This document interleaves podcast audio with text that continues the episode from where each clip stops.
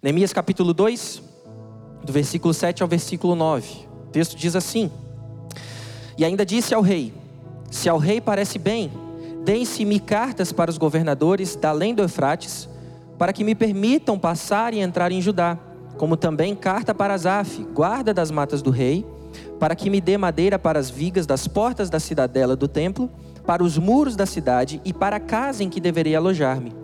E o rei mas deu, porque a boa mão do meu Deus era comigo. Então, Fui aos governadores da além do Eufrates e lhes entreguei as cartas do rei. Ora, o rei tinha enviado comigo oficiais do exército e cavaleiros. Nós fomos lembrados mais uma vez de que a promessa do Senhor de nos fazer prosperar e de sermos benditos, ela sempre esteve debaixo de uma linguagem, a linguagem da obediência. A gente olha isso no jardim, quando Deus estabelece homem e mulher e ali ao princípio da humanidade de vida diante do Senhor, em que eles precisavam obedecer às ordens do Senhor. Era esse o princípio sempre estabelecido. E por conta da transgressão, Deus ainda continuou ensinando o seu povo para que eles entendessem que vida a ser vivida plenamente era uma vida submissa à vontade do Senhor. Nós olhamos ah, pela manhã Estudamos, meditamos no texto do profeta Neemias e nós percebemos que o povo então colhia as, as consequências de uma vida distantes do governo do Senhor, agora em exílio babilônico. Cerca de 150 anos antes do povo ter sido, o povo de Judá ter sido levado em cativeiro babilônico, o reino do norte, o reino de Israel, sofreu, porque uma outra nação se colocou acima e também veio da parte do Senhor exercendo juízo, porque o povo havia se distanciado do governo amoroso de Deus, das suas leis, das suas ordenanças. Então, neste momento, nesse contexto de Neemias, a gente percebe que uh, então Deus incomoda aquele homem que era copeiro do rei, para que ele se colocasse como bênção do Senhor, para que ele uh, fosse instrumento do Senhor para a restauração da cidade de Deus. A gente percebe que esse movimento acontece muito antes com Zorobabel pela reconstrução do templo. O templo sendo reconstruído, isso tem um, uma, um significado muito forte, porque tem a ver com ah, Deus ensinando ao seu povo de que o centro da vida está no culto e no relacionamento com Deus. Por isso que na primeira etapa de reconstrução do povo estava a reconstrução do templo. E agora, nessa etapa com Esdras e Neemias, está a reconstrução dos muros, para que a segurança, para que a força, para que a justiça fosse feita, fosse promovida. É importante entendermos que o povo do Senhor sempre foi nação modelo. Sempre Deus levantou Israel como sacerdócio, uma nação que iria demonstrar para todas as outras, para todos os outros povos o que significava viver segundo a vontade de Deus. Por isso era tão importante que Israel fosse promotora da justiça, que Israel fosse uma referência não simplesmente no culto ao Senhor, obedecendo às leis cerimoniais e de relacionamento com Deus, mas antes que Israel fosse um exemplo em todas as áreas da vida. E por isso que restaurar os muros e que restaurar as portas antes queimadas e fazer com que a cidade agora fosse reestruturada não era simplesmente ah, o desejo de uma pessoa nacionalista e patriota, mas antes era a vontade de Deus sendo manifesta para que a sua promessa de que o seu povo havia de ser restaurado fosse cumprido. Para que a sua promessa de que Deus iria preservar dos seus e dos seus viria aquele que seria o consolador aquele que seria ah, o Messias, aquele que seria o enviado de Deus, para que então o Israel do Senhor fosse plenamente estabelecido. Quando nós olhamos no Antigo Testamento, percebemos o povo do Senhor esquecendo-se de que com as promessas de Deus havia também uma postura. Com as bênçãos do Senhor havia também ah, uma posição que o povo deveria assumir. em que Deus, demonstrando misericórdia e graça sobre o seu povo, fazia isso para que a nação de Israel fosse próspera e que a partir da prosperidade do povo do Senhor, as nações da terra fossem abençoadas. O povo do Senhor falhou miseravelmente nessa missão.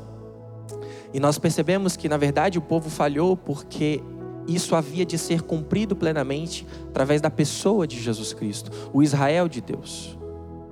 O povo de Deus sendo feito pleno completo na pessoa de Cristo Jesus. E é por isso que aqui estamos. Nós somos povo do Senhor. A igreja é o povo de Deus, é o Israel de Deus, espalhado por todo o mundo, em todos os lugares. O povo remido e comprado pelo sangue de Cristo Jesus. Somos nós. Mas interessante quando nós olhamos aqui no texto de Neemias, um homem que foi levantado na história pelo Senhor para que ele desse um passo em direção à reconstrução da cidade. E nós olhamos pela manhã, nós conversamos um pouco pela manhã acerca da necessidade que nós temos de reconhecermos a real circunstância, a real situação de nossas vidas. Quando nós olhamos para situações adversas da nossa vida em sociedade, as mazelas, os sofrimentos e as dores, nós tendemos a não enxergar isso com olhares espirituais. A tendência de olharmos, por exemplo, a pobreza, para olharmos a, a, corrupção e todas essas coisas, a gente, a gente atrela simplesmente a responsabilidade de homens e mulheres que não cumprem o seu papel, por exemplo, na política. Quando nós olhamos a corrupção também instaurada em todos os aspectos da sociedade, são homens e mulheres que não promovem aquilo que é justo e aquilo que é bom. Mas por que não promovem aquilo que é justo e que é bom? Porque a realidade é que o pecado ele perverteu o mais íntimo de nossas vidas. E os desejos da nossa carne, uma vez corrompidos, uma vez em queda, eles são contrários aos desejos e à vontade do Senhor. É por isso que quando nós olhamos para situações complicadas em diversos outros países, inclusive o nosso, um cenário político completamente instável, a economia do jeito que está e todas essas coisas, a gente não pode se esquecer de que todo sofrimento e que toda dor que nós passamos, passamos porque um dia nos rebelamos contra o Criador. E precisamos então rogar misericórdia de Deus para a solução desses problemas.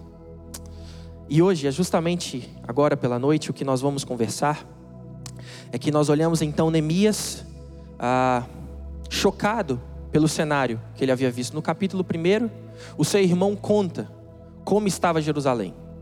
Estava desolada aos frangalhos.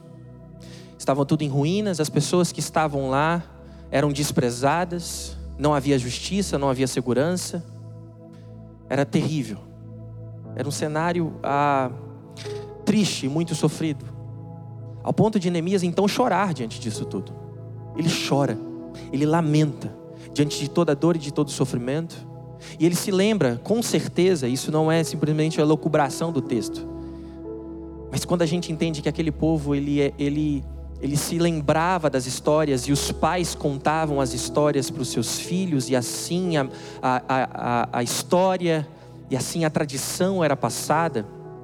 Então, Neemias, com certeza, ao ouvir das virtudes e das vitórias do povo do Senhor em meio à guerra, ao, ao ouvir sobre os prodígios e os sinais em que Deus operou no meio do seu povo, ao saber da situação de Jerusalém, ele chora, ele sofre. Porque ele constata, e ele sabe muito bem, de que tudo que o povo de Deus estava passando é porque o povo de Deus pecou contra o Senhor. Por isso é tão importante esse, esse, essa postura de Neemias. Entender que o pecado é a raiz de todas as contendas, de todas as dores e de todas as mazelas da humanidade. Porém, nós, enquanto discípulos de Cristo, não olhamos para as dores, não olhamos para os sofrimentos e para as dificuldades como coisas onde Deus se ausenta. Mas antes nós entendemos que Deus, o mestre em transformar maldição em bênção, faz com que diante das nossas más decisões, as nossas escolhas ruins, diante da nossa rebeldia, Ele derrama graça e misericórdia. Estar à mesa do Senhor é participarmos de um momento onde todos nós somos indignos, mas Deus derramou graça sobre nós. Mas antes é muito importante compreendermos que somos pecadores. Porque quando compreendemos que somos pecadores, então fazemos de fato o movimento correto, em que buscamos o perdão e buscamos quem pode de fato solucionar o problema. Interessante.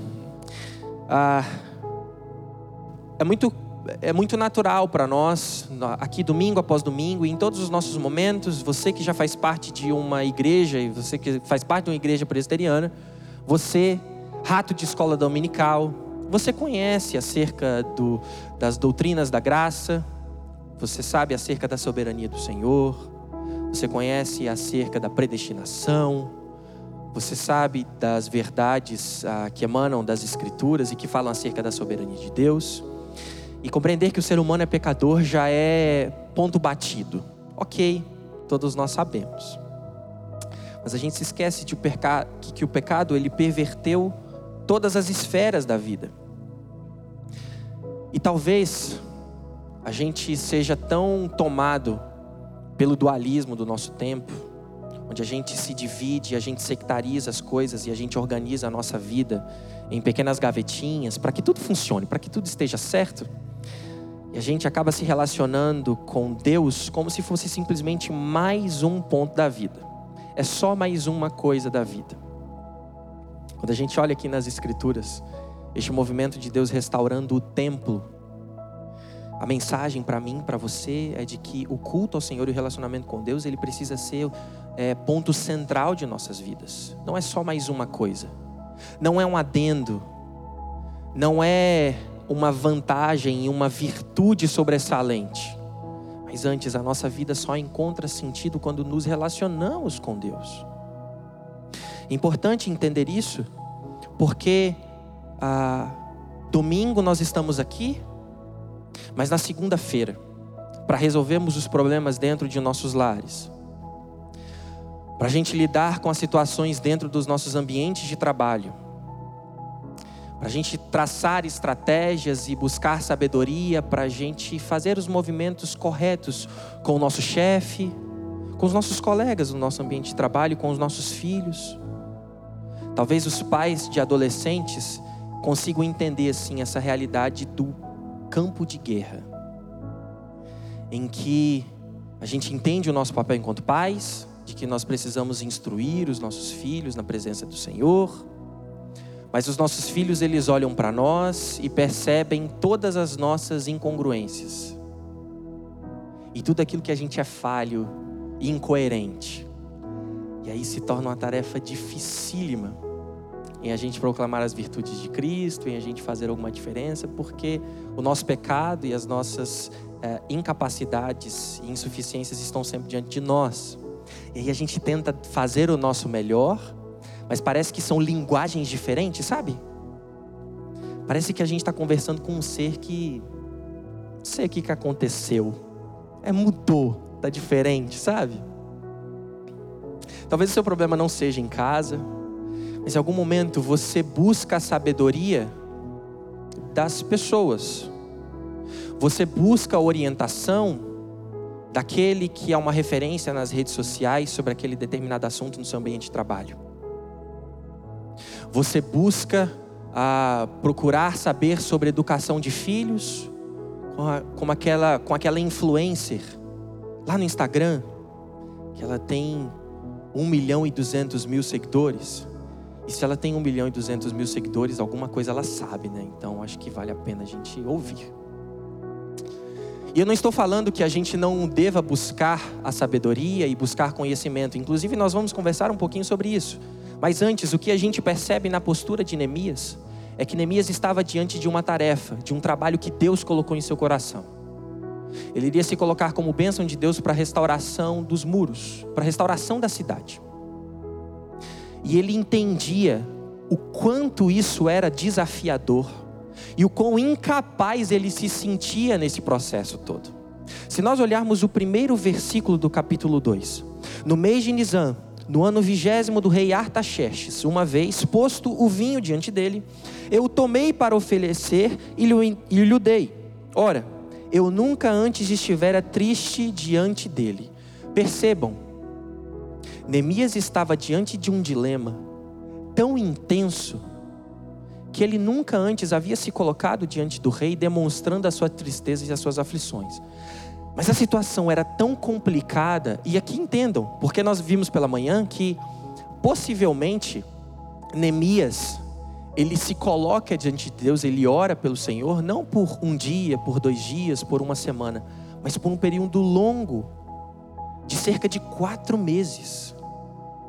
Ele está meditando, ele está refletindo, ele está ruminando diante de toda a cena. Ele enxerga a necessidade do que precisa ser feito. Ele se lembra da situação de Jerusalém. Ele sabe que está tudo muito difícil, muito sofrido, mas ele se enxerga como alguém que algum, pode fazer alguma coisa. Ele, enquanto copeiro do rei, ele tem uma relação com alguém que tem autoridade suficiente para poder mexer os pauzinhos e fazer as coisas acontecerem. Então, ele medita, ele conversa com o Senhor, ele está o tempo inteiro fazendo isso, e isso, é, essa situação mexe com ele. Ao ponto dele estar profundamente triste, desolado diante do cenário da sua terra natal, diante de tudo que está acontecendo por lá, e de, da sua incapacidade, o que ele pode fazer. Ele se coloca diante do Senhor e roga sabedoria, né? E aí, o rei percebe essa tristeza. Versículo 2: O rei me disse: Por que está triste o teu rosto, se não estás doente? Tem de, tem de ser tristeza do coração. Então temi sobremaneiramente. O rei então olha para Neemias e fala assim: Olha, doente você não está. Então, alguma coisa está passando aí pela sua cabeça. Tem alguma coisa aí dentro que não está certo. Interessante porque Neemias temeu, temeu sobremaneiramente. Ele temeu de uma maneira incomum, porque ele não sabia qual seria a reação do rei diante do seu pedido. Ele não sabia o que estava para acontecer. O que ele sabia? Ele sabia de que uma técnica de dominação dos povos babilônicos era de deixar os seus povos dominados ao completo relento é, é, é humilhar de fato, para que não houvesse a possibilidade de insurgência, para que o povo fosse esmorecido no mais íntimo, para que não se levantasse como uma força resistente. E Neemias já havia provado da misericórdia e da, é, assim, do, da sorte em sua vida, porque ele era copeiro do rei. Ele era copeiro. Ele fazia parte da casa dos nobres, mas ainda assim, um povo dominado. As coisas já tinham sido muito boas para ele. Ele já estava bem. Ele já estava numa posição de tranquilidade. Mas ainda assim, agora ele teme. Porque o pedido de fazer com que as coisas, eh, que, que ele pudesse sair partindo para a reconstrução de sua cidade, era um pedido muito difícil de ser feito. E aqui entra uma primeira reflexão para nós. Nós sabemos o que precisa ser feito. Nós sabemos o que precisa ser feito dentro de nossas casas para que a relação com os nossos filhos seja plenamente estabelecida. Nós sabemos, às vezes, até o que precisa ser feito dentro do nosso ambiente de trabalho e a postura que nós precisamos tomar. Mas nós sabemos o quanto isso pode custar. Nós sabemos o quanto isso tudo pode dar errado. A gente sabe que é difícil. A gente sabe que é sofrido. E assim como Neemias, nós tememos. Nós temos medo. Nós temos medo do desenrolar da, da situação. A gente tem medo do que pode acontecer. Interessante refletirmos porque, às vezes, o medo que nos toma é porque nós vamos simplesmente sair da nossa zona de conforto. Porque as coisas estão bem como estão. E é interessante que, como às vezes nós estamos em situações tão complicadas e tão difíceis, que a gente se acostuma com uma situação de opressão. A gente, a gente assume isso como normal. Por quê? Porque a possibilidade de uma mudança, ela pode inclusive ser pior. E a gente pensa assim: não, pelo menos aqui eu acho que eu já acostumei. E às vezes nós criamos algumas situações nas nossas vidas ah, que obedecem essa mesma lógica. Nós não temos uma boa relação com os nossos cônjuges, mas a gente teme que se a gente parar para resolver, se a gente parar para conversar, para colocar as cartas na mesa, talvez isso seja pior.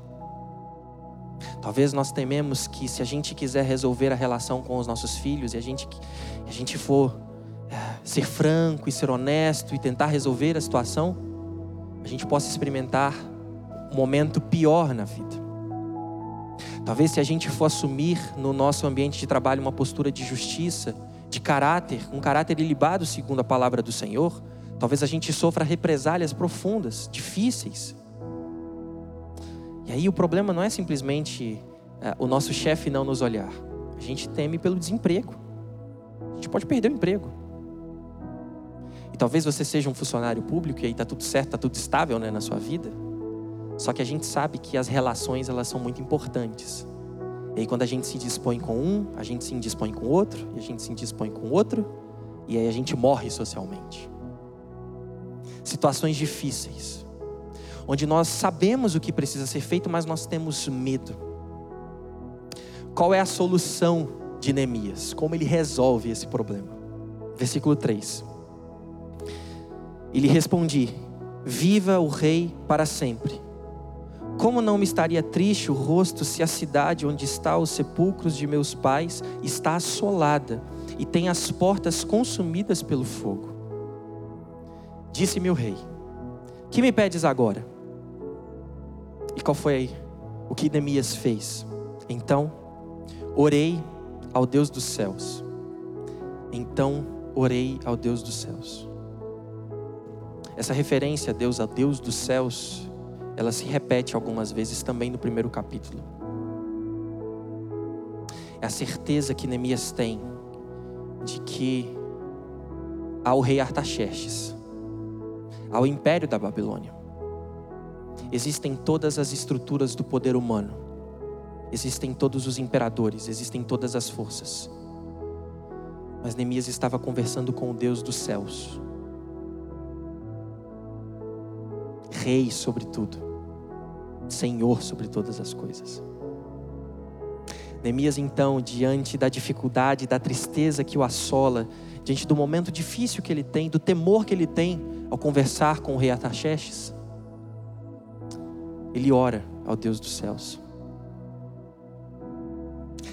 E essa é a primeira postura que precisamos assumir quando a gente está diante de uma tarefa que nós consideramos impossível ou muito difícil quando tememos os possíveis resultados, nós oramos ao Deus dos céus. E eu sei que essa é uma das coisas óbvias. Essa é uma daquelas mensagens que, ah, ok, é verdade, né? A gente precisa orar. Mas são das coisas que comumente, domingo após domingo, nós ouvimos, mas elas não criam raízes nos nossos corações. A gente já entendeu de que, como bons religiosos, a gente precisa orar.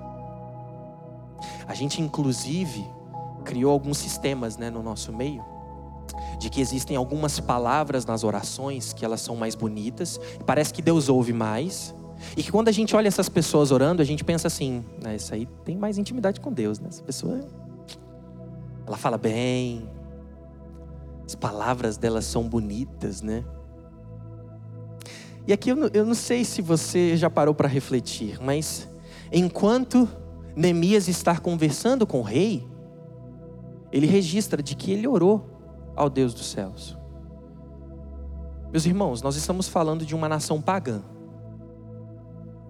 A Babilônia que oprime todas as outras nações e que oprime o povo do Senhor, onde não há espaço para culto Neemias ele não se colocou em oração no rei, muito provável que não tenha sido assim. O rei perguntou o que tinha acontecido e aí Neemias falou assim: "Ei, só um minutinho". Ele se ajoelhou. Senhor,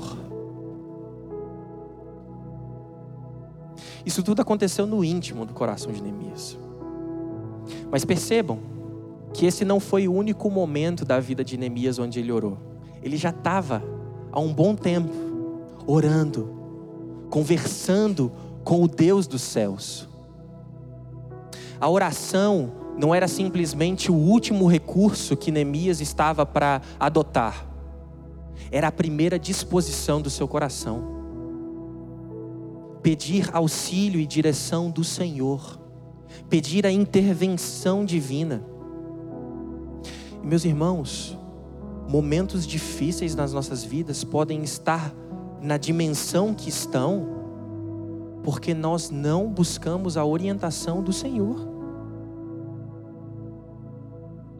Situações estão como estão e a bola de neve só vai crescendo porque nós buscamos a orientação do Deus do Instagram, nós buscamos a orientação do Deus da política, nós buscamos a orientação do Deus da economia, mas não buscamos a orientação do Deus dos céus. Quando a gente tem um problema financeiro e a gente pensa assim, não, peraí, eu tenho que resolver e fazer isso aqui e tal, eu preciso trabalhar mais e, e todas essas coisas. E, e, e, a gente vai fazendo as nossas lógicas, a gente vai estabelecendo né, os nossos critérios, a gente vai tentando resolver, a gente vai fazendo as coisas. E tudo bem a gente fazer isso se antes nós fomos orientados por Deus. Se essa é uma sabedoria bíblica, se isso é divino, se essa orientação vem do Senhor. Mas, meus irmãos, nós fracassaremos se nós não buscarmos a orientação de Deus em tudo que a gente faz. E aqui eu gostaria de abrir um parênteses, porque quando eu falo do fracasso, eu não falo da gente não ganhar dinheiro ou da gente não ser reconhecido. Na verdade, o fracasso pode ser você ser super bem sucedido no seu ambiente de trabalho. Na verdade, o fracasso pode ser estar tudo bem dentro de sua casa.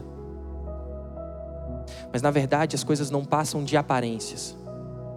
E antes, você é tão fracassado que confia no dinheiro e na sua força, na força do seu próprio braço, na sua capacidade de gestão financeira, na sua capacidade reflexiva, porque assim vai dar tudo certo e assim tá, tá tudo bem. E é um fracasso porque nós vivemos uma vida distantes do propósito de Deus para nós. Porque Deus não nos estabelece o compromisso de sermos profissionais bem-sucedidos para que as pessoas olhem para nós e percebam: nossa, Fulano é muito bom.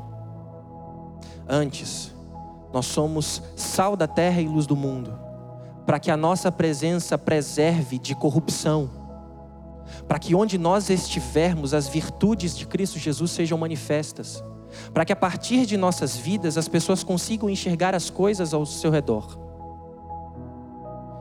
E nós podemos ser super bem-sucedidos dentro do nosso trabalho. A gente pode ver, viver uma, uma espécie de trégua dentro dos nossos lares.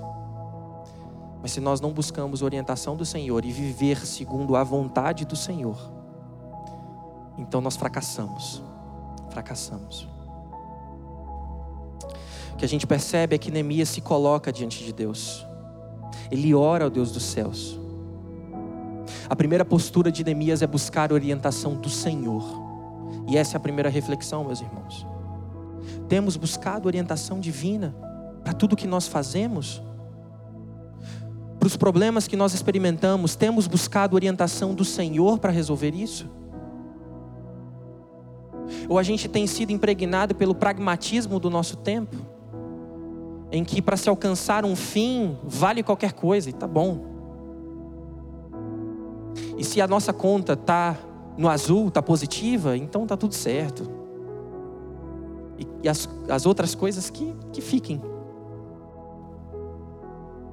Meus irmãos, precisamos ser orientados pela palavra do Senhor, precisamos buscar a presença de Deus, entender que é Ele quem nos instrui, é Ele quem nos ensina a viver, e deve ser Ele a última palavra em nossas vidas. Ele é o primeiro que nós buscamos e o último a ditar tudo nas nossas vidas. Quando nós, por exemplo, exercemos o nosso direito e o nosso dever enquanto cidadãos, somos orientados pela palavra do Senhor. E o que nós percebemos são guerras e divergências que não, elas não ficam simplesmente no espectro político A e B. mas é porque a gente não buscou orientação do Senhor.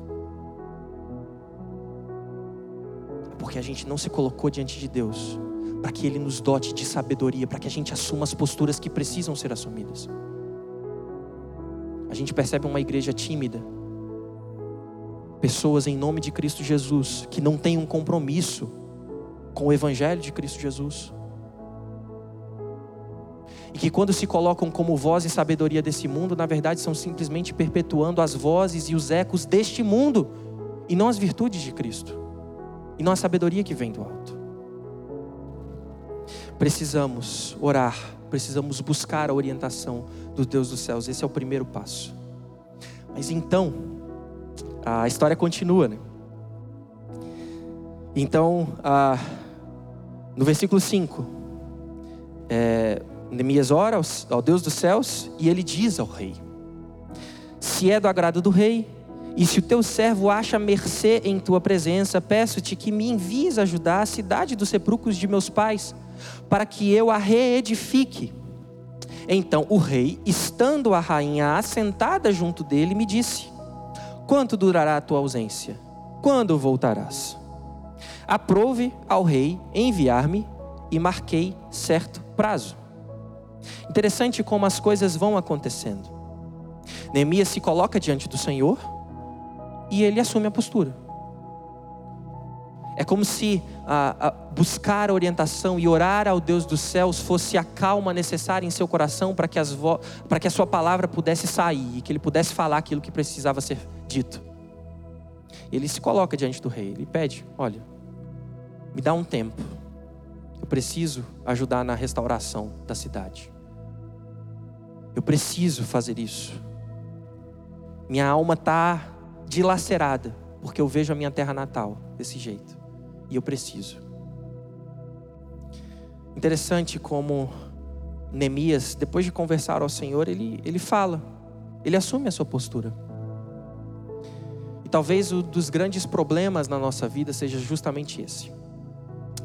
Nós fomos profundamente influenciados a, e a nossa teologia, a nossa igreja, inclusive, ela é profundamente influenciada pelo testemunho dos irmãos puritanos. Irmãos do seu tempo, que foram bênção do Senhor, testemunhos vivos do poder de Deus, das virtudes cristãs. Pessoas que souberam ler o seu templo e serem profundamente influentes. E naquele contexto, naquele contexto de, de vida, os exercícios filosóficos e do pensamento, todas essas coisas mais um pouquinho abstratas eram muito comuns. E quando a gente olha para as biografias destes puritanos, parece que a gente olha para pessoas que viviam acima das nuvens. Gente que era mega espiritual. E a gente assumiu uma postura de sermos espirituais como sermos ausentes distantes da vida aqui e no hoje. A gente assume, por exemplo, a mesma postura de Ananias, no livro de Jeremias, como um profeta que se levantou como boca do Senhor, dizendo que o povo de Deus não poderia fazer acampamento e penetrar na cidade da Babilônia, porque assim eles perverteriam-se. E aí Jeremias, enviado de Deus, fala assim: não, para vocês manterem a sua identidade enquanto povo de Deus, vocês precisam buscar a prosperidade da Babilônia. Vocês precisam ser bênção na Babilônia. Vocês não podem viver numa bolha. Vocês precisam estar presentes, se fazer presentes. E a gente percebe então que sermos discípulos de Cristo, sermos servos do Senhor, tem a ver com aquilo que Deus tem transformado em nossas vidas, aquilo que Ele tem comunicado a nós mas como isso se desenvolve e toca a vida, o dia a dia. A gente acha que simplesmente ao orar ao Senhor, a gente fica então na expectativa. Bom, eu orei, coloquei nas mãos de Deus, a gente tem essa expressão, né, de colocar as coisas na mão de Deus. Coloquei nas mãos do Senhor, e agora Ele vai fazer. E por vezes nós deveríamos fazer a reflexão de que colocar nas mãos de Deus e buscar a orientação do Senhor não é uma desculpa para não assumirmos a nossa postura no tempo, no espaço e no agora. Neemias ora ao Deus dos céus e fala ao rei. Neemias clama a orientação divina, a intervenção do Senhor, mas ele fala ao rei. Imagina se Neemias então esperasse assim: Senhor, age poderosamente em mim, através de mim. E aí o rei pergunta e ele fica calado. E por vezes a nossa expectativa é essa. A gente pede, a gente clama ao Senhor para que Ele intervenha, para que Ele faça algo. E aí a gente fica deitado eternamente em berço esplêndido. E a gente espera, não, o Senhor vai fazer. E nós olhamos em diversos momentos homens e mulheres que Deus levanta para que eles assumam uma postura. E essa é a manifestação da intervenção de Deus na história. Precisamos, irmãos, aprender com Neemias. Ele buscou a orientação do Senhor, mas ele agiu também. Ele agiu também. E eu sei que talvez a dificuldade dos nossos corações é de, mas como eu sei que o que eu estou fazendo é o correto diante de Deus? Mas como eu sei que essa minha ação, essa minha postura, ela é aprovada diante do Senhor? A resposta sincera que eu posso dar para vocês é assim: eu não sei. Eu também não sei, gente. Mas percebam o seguinte: há uma dica, há um indício nesse texto. Versículo 6: Então o rei estando, a rainha sentada, ele pergunta: quando que vai durar? Como é que isso tudo vai acontecer? E ele dá um prazo. O Neemias dá um prazo ao rei e ele, o, o rei abençoa essa empreitada de Neemias. E aí no versículo 7, e ainda disse ao rei: Se ao rei parece bem, deem-se-me cartas para os governadores da além do Efrates, para que me permitam passar e enfrentar em Judá. Como também carta para Azaf, guarda das matas do rei, para que me dê madeiras para as vigas das portas da cidadela do templo, para os muros da cidade e para a casa em que deverei alojar-me. E aqui interessante. Neemias então ele tem uma estratégia. Ele sabe o que precisa ser feito e ele pede ao rei. Ele rogou sabedoria, ele rogou a intervenção do Senhor. E ele falou, ele assumiu a sua postura. Como Neemias soube que Deus estava provando que era essa a vontade de Deus? O rei concordou, ele deu bênção para tudo e as coisas aconteceram. Neemias ele tem essa, essa profunda convicção e o rei deu tudo isso que Neemias concedeu, porque a boa mão do meu Deus era comigo. Ele buscava a orientação do Senhor, não como por vezes nós buscamos como último recurso. A orientação de Deus, a conversa com o Deus dos céus era frequente na vida de Neemias. E é por isso que ele sabia de que as portas abertas elas faziam parte da orientação do Senhor para que as coisas acontecessem. Na mesma medida em que, quando nós olhamos para a história, também percebemos que portas fechadas fazem parte do direcionar de Deus, para que a vontade dele seja feita. E, meus irmãos, é assim nas nossas vidas. Nós achamos que se relacionar com Deus e ter a bênção e o aval do Senhor é simplesmente tudo dar certo. Mas aqui, Neemias não sabia Neemias não sabia. O que ele sabia é que ele havia buscado a orientação do Senhor e que ele precisava assumir uma postura. Agora, como as coisas iriam acontecer? Ele soube que Deus estava o orientando quando o rei concedeu os seus desejos, em todos os detalhes, e ele pôde então perceber: é, a boa mão do Senhor estava comigo. Interessante quando nós olhamos para a nossa própria história momentos difíceis que passamos, situações adversas, momentos profundamente complicados, em que no olho do furacão a gente olhava e falava assim, né, a boa mão do Senhor não está comigo. A boa mão do Senhor não está comigo. Mas quando nós entendemos que a boa mão do Senhor estava com Neemias, e aqui eu deixo como uma lição de casa para você, Porque nós percebemos que muito antes de um compromisso com Deus, simplesmente restaurando as cidades de uma nação, Deus estava perseverando em Sua própria aliança, para que o nome de Jesus Cristo fosse exaltado. Nós, enquanto discípulos do Senhor, nós fazemos parte desta aliança com Deus, em que a partir de nossas vidas o nome do Senhor Jesus Cristo há de ser glorificado.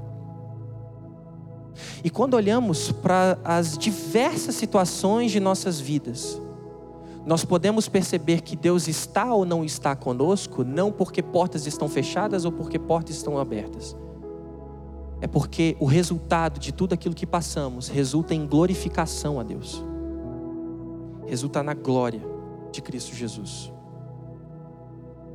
Eu já compartilhei em alguns momentos aqui mas essa a experiência viva do nosso meio e da nossa casa, que no ano passado a gente perdeu um nenenzinho com 13 semanas e foi muito difícil.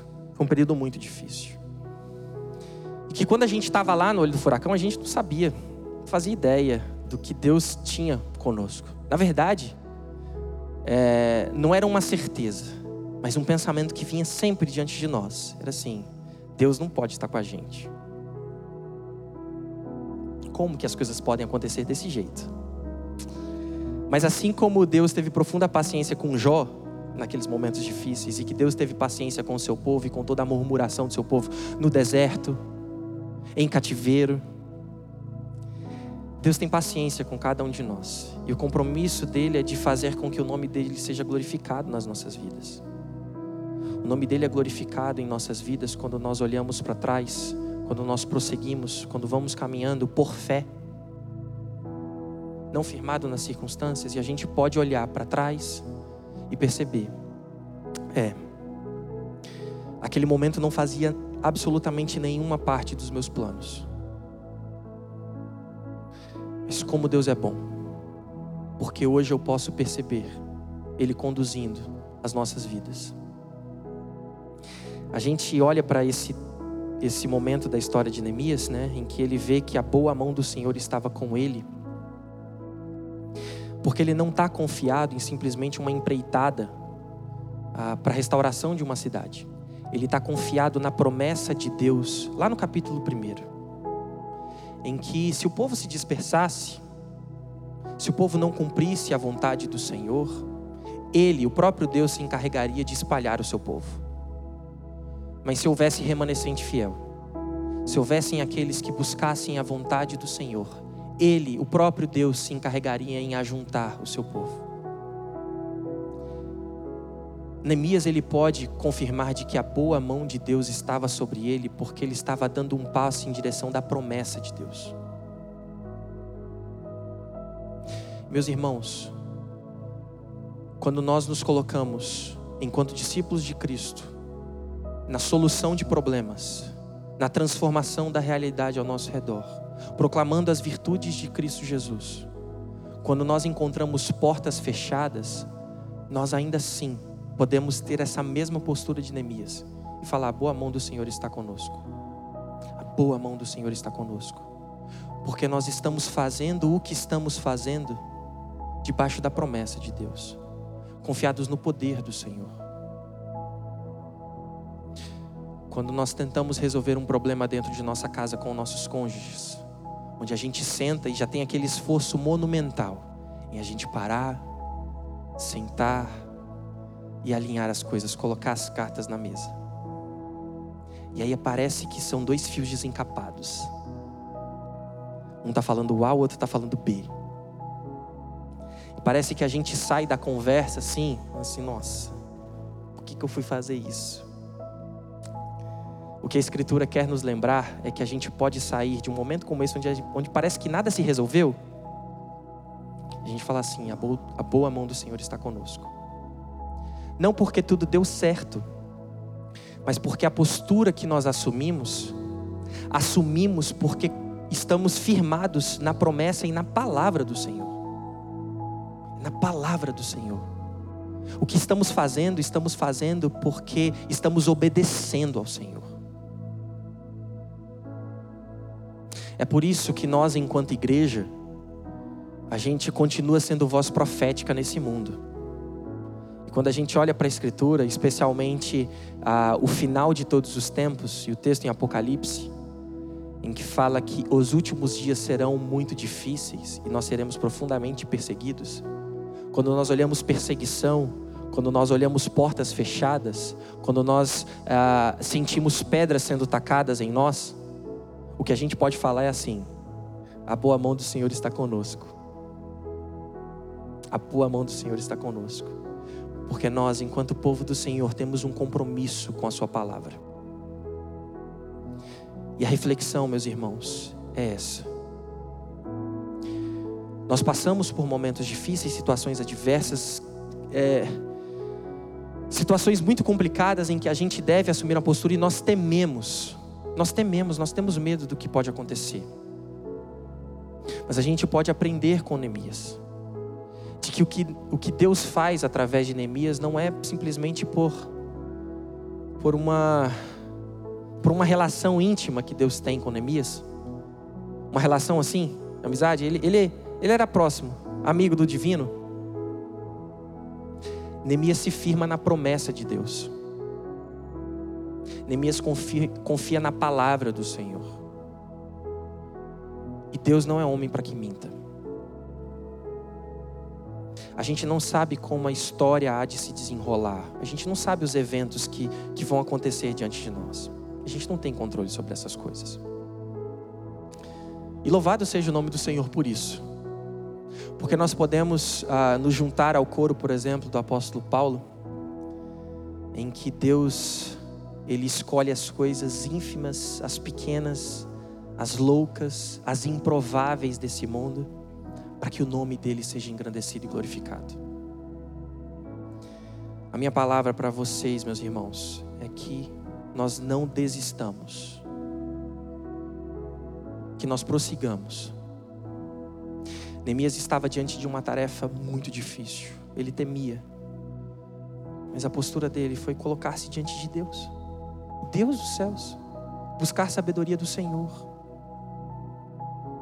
E diante da sabedoria do Senhor, confiar na Sua palavra, em que de fato Ele dá sabedoria aos seus, a todos os que pedem.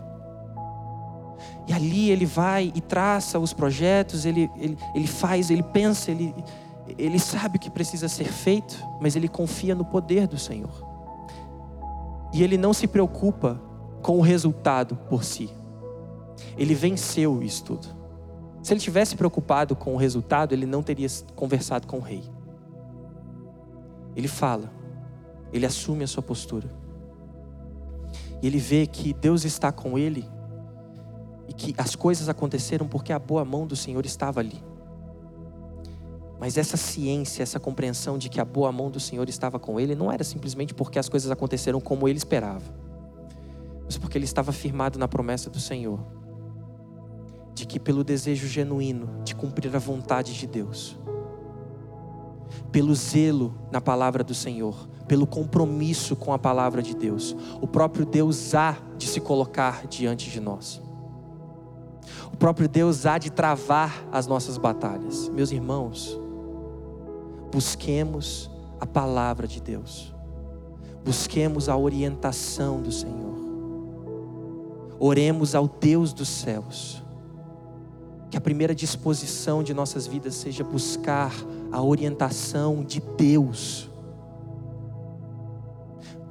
Para todas as, as situações, os relacionamentos difíceis que temos dentro de nossas casas, em que nós não sabemos como falar com o outro, nós não sabemos o que, como agir, o que fazer,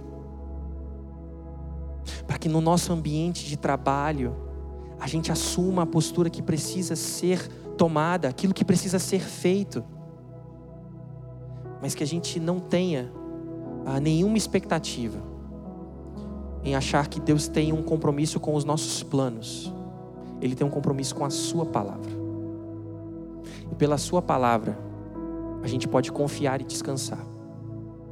Por saber que a gente pode traçar o melhor projeto de vida com tudo que esse mundo há de oferecer. Nada se compara ao que Deus tem preparado para os seus. Nada. que nós confiemos na palavra do Senhor, que nós busquemos a orientação do nosso Deus, não como último recurso, mas como a primeira força dentro de nós, como a primeira disposição. E assim nós enxergaremos transformação, assim nós podemos ser usados pelo Senhor para transformar, para modificar a realidade, para ser bênção. Assumir a postura que Cristo Jesus nos dá de sermos sal e luz. Amém? Feche seus olhos, curva sua cabeça. Vamos orar. Nosso Deus e Pai, nós louvamos e engrandecemos o Teu santo nome. O Senhor é o Deus dos céus. O Senhor governa tudo e todos. Não existe nenhum rei, não existe nenhum governo, não existe ninguém e nada que pode se colocar contra a Sua vontade. O Senhor é justo, o Senhor é bom. E o Senhor, de maneira graciosa, fez um povo para si. E em Cristo Jesus nós podemos proclamar em alto e bom som que nós somos teu povo. Nós somos habitação do Senhor. Nós fomos alvos do teu infinito amor. E isso não é uma forma de nós nos engrandecermos e envaidecermos. Antes, é a profunda compreensão de que nós somos pecadores, nós somos miseráveis. E que se não fosse a sua graça sobre nós, ai de nós. Obrigado porque o Senhor nos deu vida. O Senhor nos deu novidade de vida e o Senhor, de maneira tão assombrosa, nos faz não sermos os mesmos. Antes de um relacionamento com o Senhor, vivíamos, vivíamos uma vida distantes, em que não buscávamos a Sua orientação. Mas agora, o Senhor tem promovido em nós o desejo de buscar conhecer a Ti, de satisfazer a Tua vontade. E o que nós rogamos é que pra, é para que o Teu Santo Espírito sempre promova isso em nosso meio. Que nós não sejamos seduzidos pelas sabedorias desse mundo, que nós não sejamos amedrontados pelas forças e poderes desse mundo, mas que nós saibamos que por nós está o Deus dos céus, e que assim como o Senhor ah, demonstrou de maneira graciosa o compromisso com o seu próprio nome na vida de Neemias, Senhor, glorifica a Ti em nós, glorifica a Ti através de nós que nós, enquanto povo do Senhor, proclamemos as virtudes de Cristo Jesus. Que nós sejamos compromissados com o reino. Que nós não tenhamos medo, que nós não sejamos afrontados pela lógica desse tempo, mas que nós assumamos a postura que o Senhor nos deu para assumir. Que nós, enquanto pais e mães, sejamos compromissados com a tua palavra para orientar os nossos filhos segundo o teu querer. Que nós, enquanto discípulos do Senhor, nos lugares onde Deus nos deu para trabalhar, que o Senhor nos deu para trabalhar, por favor, Senhor, que nós não ah, entremos nos nossos ambientes de trabalho, segunda após segunda, achando que é dali que nós tiramos o nosso sustento e que esse é o nosso compromisso, mas antes é um compromisso firmado com o Senhor, de glorificarmos a Ti, de sermos, de vivermos uma vida distinta. A nossa nação está em frangalhos. O povo sofre. O povo é desprezado, a justiça é deixada de lado, Senhor. Nós sabemos disso, nós sabemos do cenário, mas sabemos que o Senhor há de resolver tudo isso quando Jesus Cristo, de maneira plena, gloriosa, manifestar o seu reino. Mas nós, enquanto arautos do Senhor, Queremos proclamar as virtudes desse reino que há de vir. Queremos viver de maneira digna do Evangelho do Senhor Jesus. Então, por isso, Senhor, nos fortalece, nos dê sabedoria, nos dê discernimento para assumirmos as posturas necessárias no momento certo, na hora certa. Por favor, Senhor, clamamos a Ti. E em nome de Cristo, nós oramos. Amém.